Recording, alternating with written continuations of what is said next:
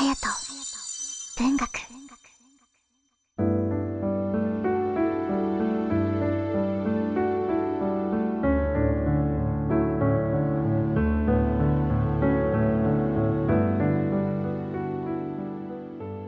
皆さんいかがお過ごしでしょうか？12月25日。クリスマスの月曜日の夜です。して今年2023年の最後の綾と文学の回です。そんな今宵も早速前回の感想の振り返り。ルンスケさん皆様メリークリスマス。街は華やかですね。イルミネーションの写真でも撮ればよかったです。すべての子供たちが平和な世界でこの日を迎えられることを祈っています。稲森さんや皆様はどんなクリスマスを過ごされたのかな？私はお仕事しながらラジオを聴いていました。ということでとっても素敵な景色あとケーキなのかな？の写真をアップしていただきました。ありがとうございます。そしてその1枚にですね「チルドキ」沖野綾の「チルドキ」という、まあ、ラジオ番組の大きな番組のマグカップも一緒に写った写真もあって素敵です。そしてとてもタイムリーなのですがこの大きいこと沖野綾アナウンサーの歌っている姿をですね本日横ちゃん様こと横田正さんから送られてきまして今日の移動中に見ておりました。やっぱりねこう動いている横ちゃん様そして大きいを見るのって幸せですよね。まずまあリアル南国の夜30周年おめでとうございます。という映像なのですが加えて横ちゃん様がいつものようにトドみたいに可愛くってオッキーの歌が上手でしかもバンドサウンドでなんて幸せな空間の映像をいただけたんだろうと思ってそんな私はクリスマスを過ごさせていただきました。それを見ながら帰ってそして今から収録を始める。ということは「てんてんてん丸」はい。今宵もハピルンにスタートです。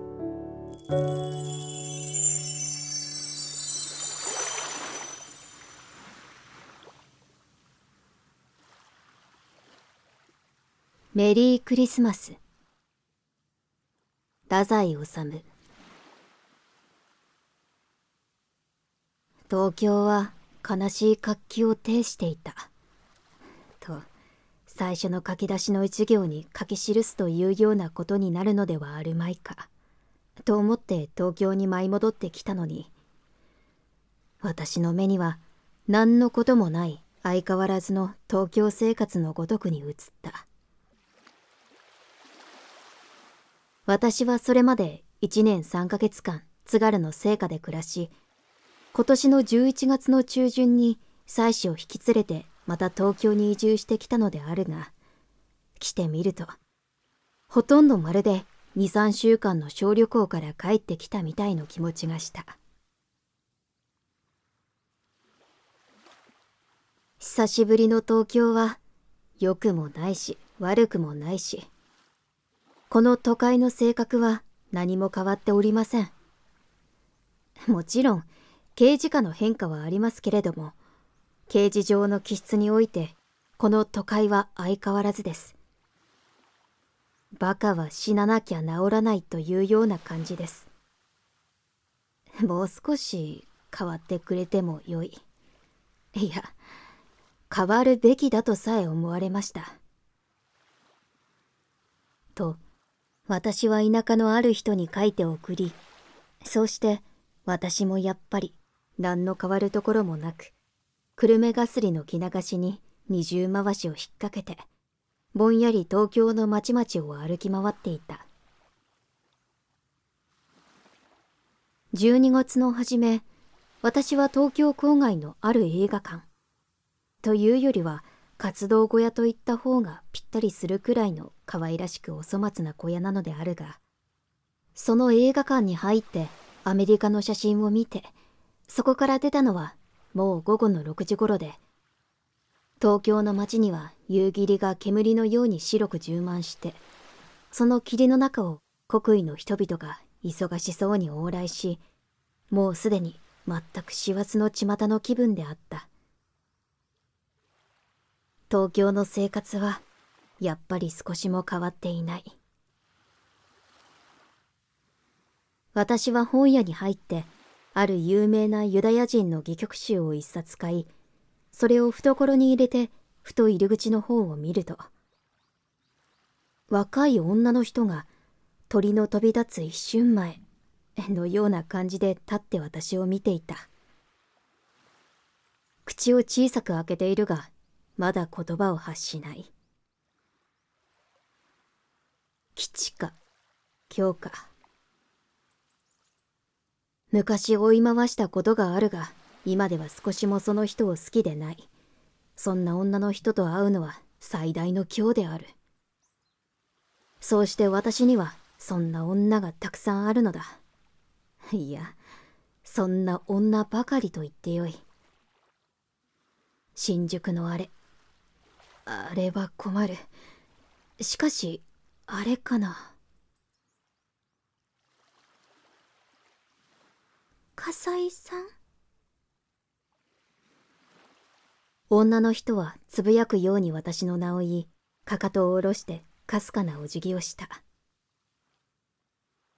緑色の帽子をかぶり、帽子の紐を顎で結び、真っ赤なレンコートを着ている。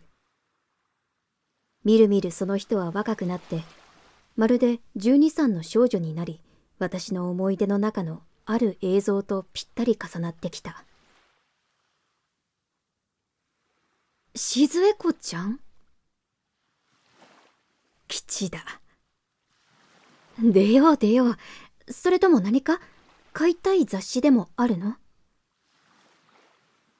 いいえ、アリエルというご本を買いに来たのだけれども、もういいわ。私たちは師走近い東京の街に出た。大きくなったね。わからなかった。やっぱり東京だ。こんなこともある。私は露店から一袋10円の南京豆を2袋買い、財布をしまって少し考え、また財布を出してもう一袋買った。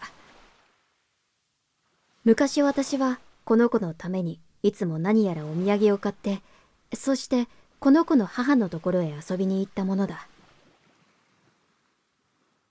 母は私と同じ年であった。そうして、その人は私の思い出の女の人の中で、今出し抜けにあっても、私が恐怖困惑せずに済む、極めて稀な。いやいや、唯一と言ってもいいくらいの人であった。それはなぜであろうか。今仮に4つの答案を提出してみる。その一つは、いわゆる貴族の生まれで、美貌で病身で、えっと、言ってみたところで、そんな条件は、ただ、キザでうるさいばかりで、例の唯一の人の資格にはなり得ない。大金持ちの夫と別れて、落ちぶれて、わずかの財産で娘と二人でアパート住まいして、と説明してみても、私は女の身の上話には少しも興味を持てない方で、現にその大金持ちの夫と別れたのはどんな理由からであるか。わずかの財産とはどんなものだか。まるで何も分かってやしないのだ。聞いても忘れてしまうのだろう。あんまり女にからかわれ続けてきたせいか。女からどんな哀れな身の上話を聞かされても、みんないい加減の嘘のような気がして、一滴の涙も流せなくなっているのだ。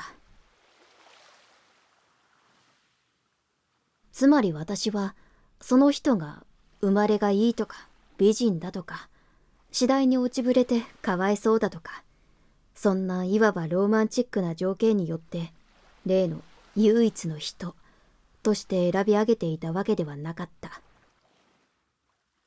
答案は次の4つに尽きる。第1には、綺麗好きなことである。外出から帰ると必ず玄関で手と足とを洗う。落ちぶれたと言っても、さすがにきちんとした二部屋のアパートにいたが、いつも隅々まで拭き掃除が行き届き、ことにも台所の器具は清潔であった。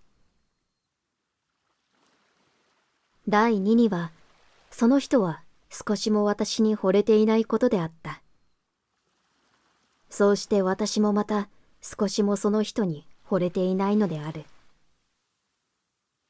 性欲についてのあのどぎまぎしたいやらしく面倒な思いやりだかうぬぼれだか気を引いてみるとか一人相撲とか何が何やら十年一日どころか千年一日のごとき陳腐な男女闘争をせずともよかった私の見たところではその人はやはり別れた夫を愛していた。そしてその夫の妻としての誇りを胸の奥深くにしっかり持っていた。第三にはその人が私の身の上に敏感なことであった。私がこの世のことがすべてつまらなくてたまらなくなっている時にこの頃お盛んのようですね。などと言われるのは味気ないものである。その人は私が遊びに行くといつでもその時の私の身の上にぴったり合った話をした。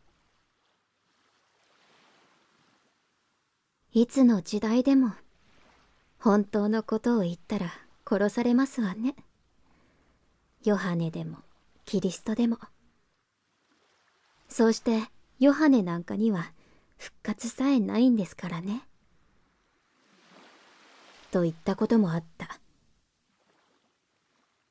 日本の生きている作家については一言も言ったことがなかった。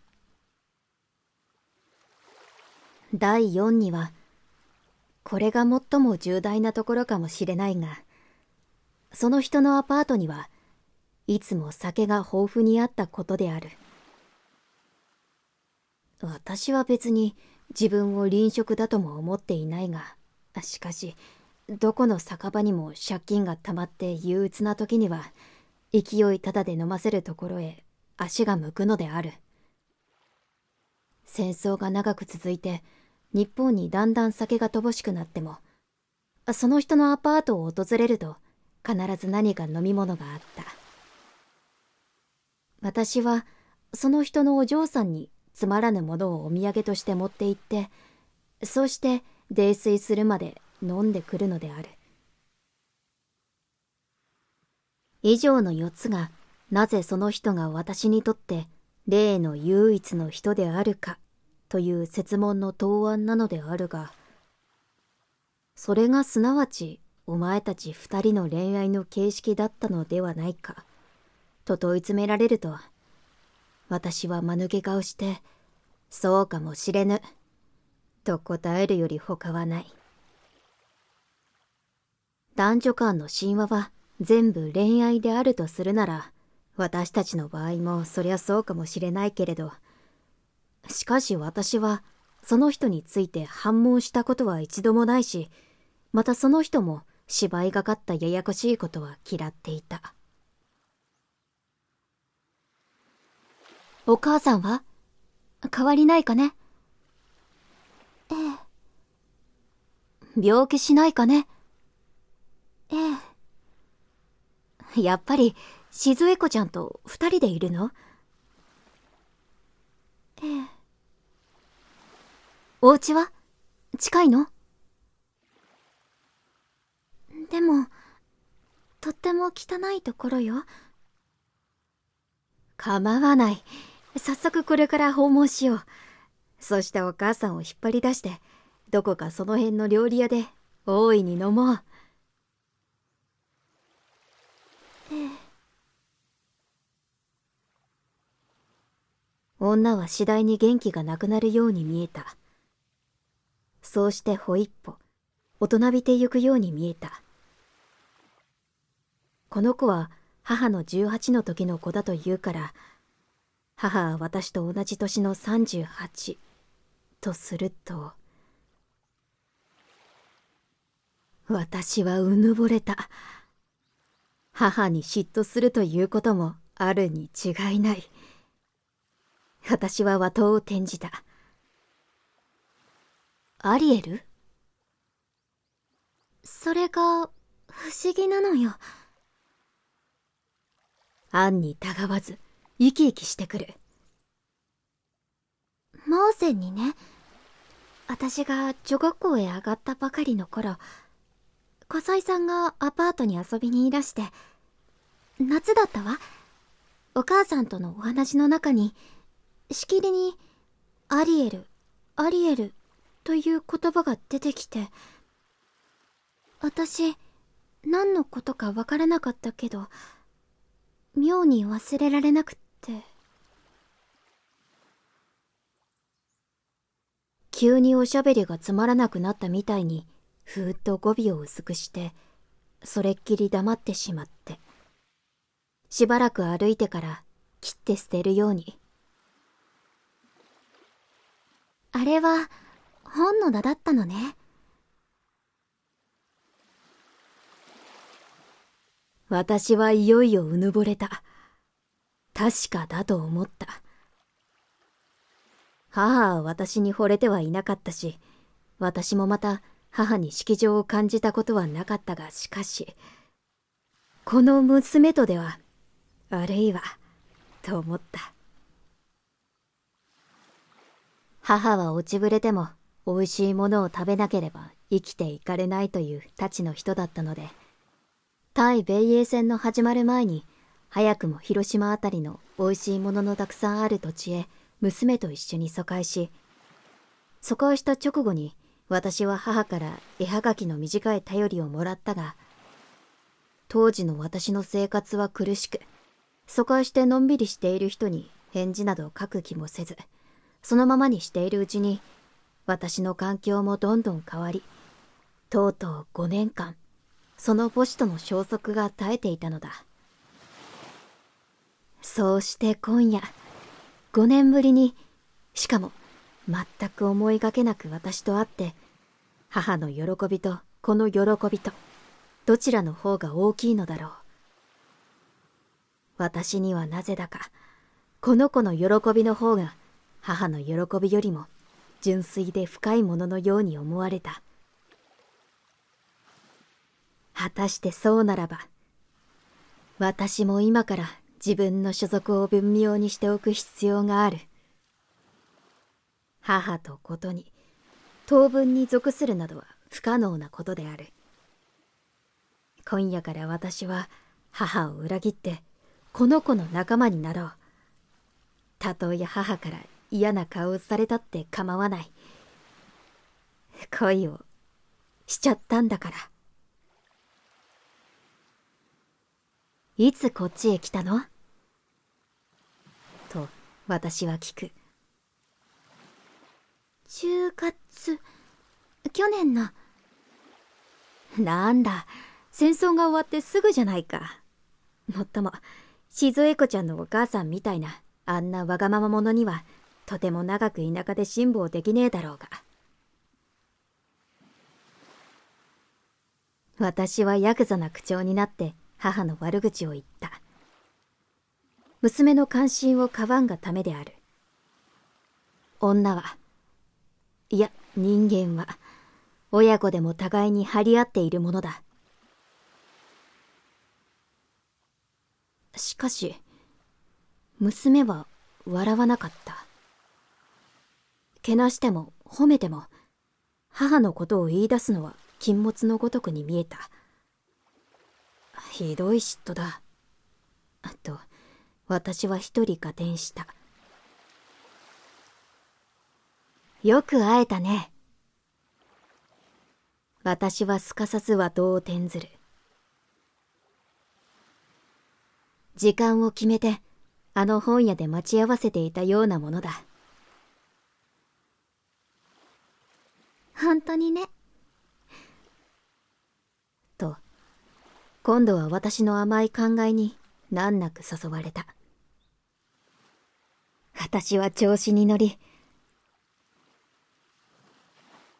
映画を見て時間を潰して約束の時間のちょうど5分前にあの本屋へ行って映画を？そうたまには見るんだ。サーカスの綱渡りの映画だったが芸人が芸人に扮するとうまいね。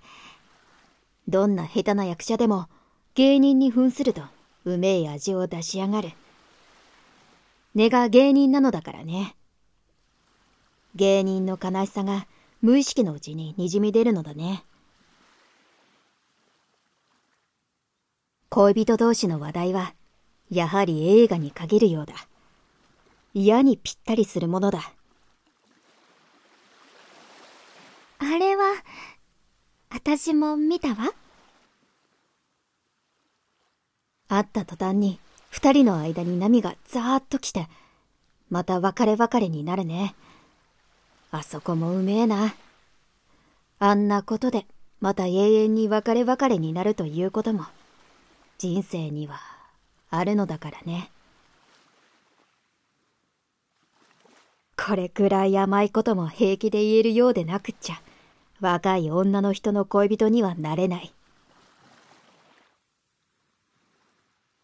僕があのもう一分前に本屋から出てそれからあなたがあの本屋へ入ってきたら僕たちは永遠にいや少なくとも10年間は会えなかったのだ。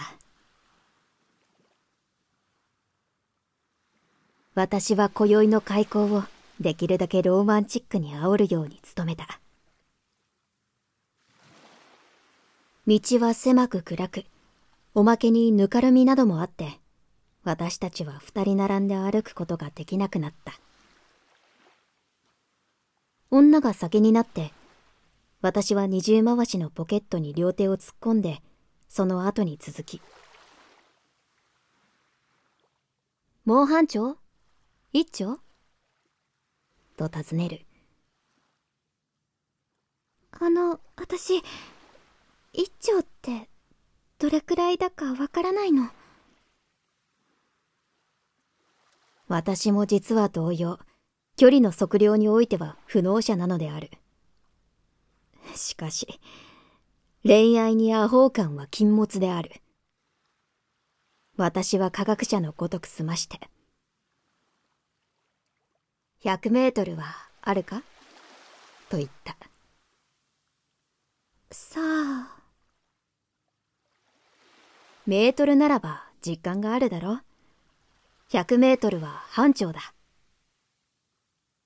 と教えて、なんだか不安で密かに暗算してみたら、100メートルは約1丁であった。しかし、私は訂正しなかった。恋愛に滑稽感は禁物である。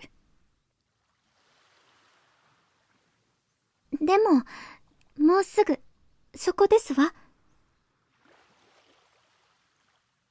バラックのひどいアパートであった。薄暗い廊下を通り、5つか6つ目の左側の部屋のドアに、陣馬という貴族の名字が記されてある。陣馬さんと、私は大声で部屋の中に呼びかけた。はーい。と、確かに答えが聞こえた。続いて、ドアのすりガラスに何か影が動いた。いや、いるいる。と、私は言った。娘は棒立ちになり、顔に血の気を失い、下唇をひどく歪めたと思うと、いきなり泣き出した。母は広島の空襲で死んだというのである。死ぬる間際の上ごとの中に、笠井さんの名も出たという。娘は一人東京へ帰り、母方の親戚の新婦と代議し、その人の法律事務所に勤めているのだという。母が死んだということを言いそびれて、どうしたらいいかわからなくて、とにかくここまで案内してきたのだという。私が母のことを言い出せば、静江子ちゃんが急に沈むのも、それゆえであった。嫉妬でも、恋でもなかった。私たちは部屋に入らず、そのまま引き返して駅の近くの盛り場に来た。母はうなぎが好きであった。私たちはうなぎ屋の屋台ののれんをくぐった。いらっしゃいまし。客は、立ちんぼの客は私たち二人だけで、屋台の奥に腰掛けて飲んでいる紳士が一人。大串がよござんすか？小串が？小串を三人前。ええ、承知しました。その若い主人は江戸っ子らしく見えた。バタバタと威勢よく七輪を仰ぐ。お皿を三人、別々にしてくれ。ええ。もう一方は？後で三人いるじゃないか。私は笑わずに言った。へえ。この人と僕との間に、もう一人、心配そうな顔をしたべっぴんさんがいるじゃねえか。今度は私も少し笑っていった。若い主人は私の言葉を何と返したのか。いやー、かなわねえ。と言って笑い、鉢巻きの結び目のところあたりへ片手をやった。これ、あるか？私は左手で飲む真似をしてみせた。極上がございます。いやー、そうでもねえか。コップで三つ。と、私は言った。小串の皿が三枚、私たちの前に並べられた。私たちは、真ん中の皿はそのままにして、両端の皿にそれぞれ箸をつけた。やがて、なみなみと酒が満たされたコップも三つ並べられた。私は端のコップを取ってぐいと飲み。透けてやろうね。と、静江子ちゃんにだけ聞こえるくらいの小さい声で言って、母のコップを取ってぐいと飲み、懐から先刻買った南京豆の袋を三つ取り出し、今夜は、僕はこれから少し飲むからね。豆でもかじりながら付き合ってくれ。と、やはり小声で言った。静江子ちゃんはうなずき、それっきり私たちは一言も何も言わなかった。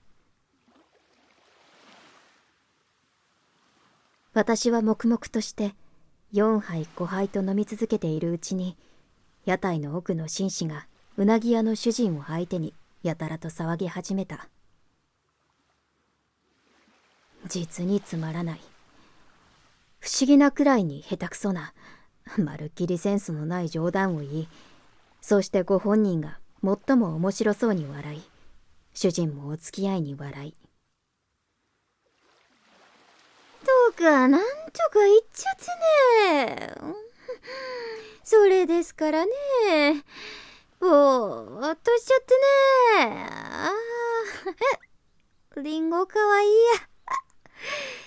気持ちがわかるとやっちゃってね。あい。つ頭がいいからね。え時代駅は俺の家だと言っちゃってね。参っちゃってね。俺の翔太は丸ビルだと言ったら今度は向こうが参っちゃってね という具合の何一つ面白くもおかしくもない冗談がいつまでもペラペラと続き私は日本の水客のユーモア感覚の欠如に今更ながらうんざりして。どんなにその紳士と主人が笑い合ってもこちらはニコリともせず酒を飲み屋台の傍らを通る師走近い人の流れをぼんやり見ているばかりなのである。紳士は不意と私の視線をたどってそして私と同様にしばらく屋台の外の人の流れを眺め出し抜けに大声で「ハローメリークリスマス!」と叫んだアメリカの兵士が歩いているのだ